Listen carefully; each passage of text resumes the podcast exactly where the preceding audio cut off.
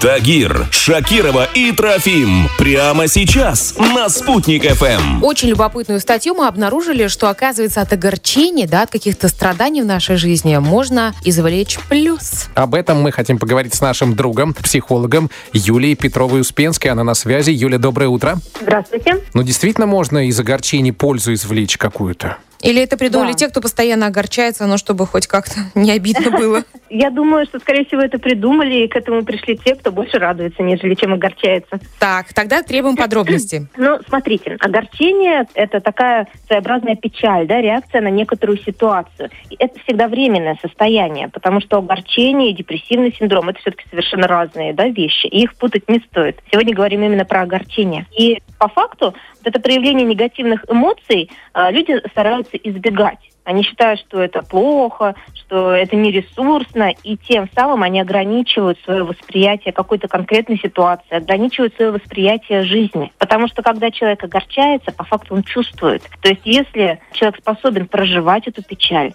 значит его душа жива, и он способен погружаться, проживать в некоторый процесс и из него уже брать ресурсы, на основе этого рефлексировать, то есть э, смотреть на ситуацию с разных сторон, оценивать лучше свои мысли, чувства, действия, соотносить их с реальностью. А, Я тоже считаю, что нужно эмоции свои проживать, иначе потом они копятся там в виде болезни даже в нашем организме и прочего-прочего. Но мне кажется, что очень часто люди этим увлекаются и страдают очень долго. Можно, например, да, разрешить себе страдать, но сказать, что я страдаю только по вторникам с 6 до 7. В остальное время, но, грубо говоря, я не страдаю. Я думаю более позитивно. Вот такие рамки, установленные для страданий, может быть, это действительно выход, чтобы не превращать всю свою жизнь в слезы, сопли и э, грусть? Но я думаю, что такие рамки конкретные установить сложновато все-таки. Если мы смотрим на эмоции, то это наши ситуативные реакции, сиюминутные реакции. А если мы смотрим на чувства, то, конечно, это уже что-то более фундаментальное и долгое. Мы можем установить себе фокус, фокус мышления,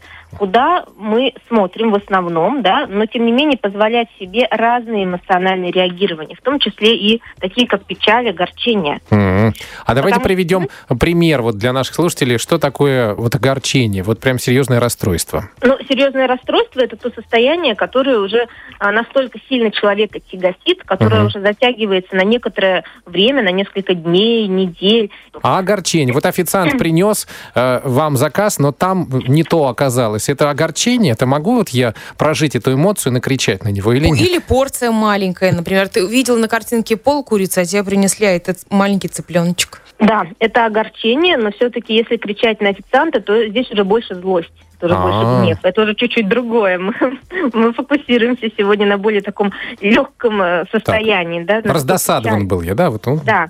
Ну, вообще, очень хороший пример вы привели, потому что вот в этом контексте огорчение, если его проживать, то оно тренирует стрессоустойчивость и обучает находить новые решения в этой ситуации, использовать эти решения по-новому. Ну, вот маленькая порция, да, какие это могут быть плюсы. Можно э, с этим подумать, либо вернуть ее, и, либо дозаказать себе, либо просто принять решение, там, худеть, например. Ну-ну-ну, точно. Спасибо вам большое за беседу. Мы желаем вам сегодня очень классного дня. Благодарю вас взаимно. Давайте, счастливой удачи.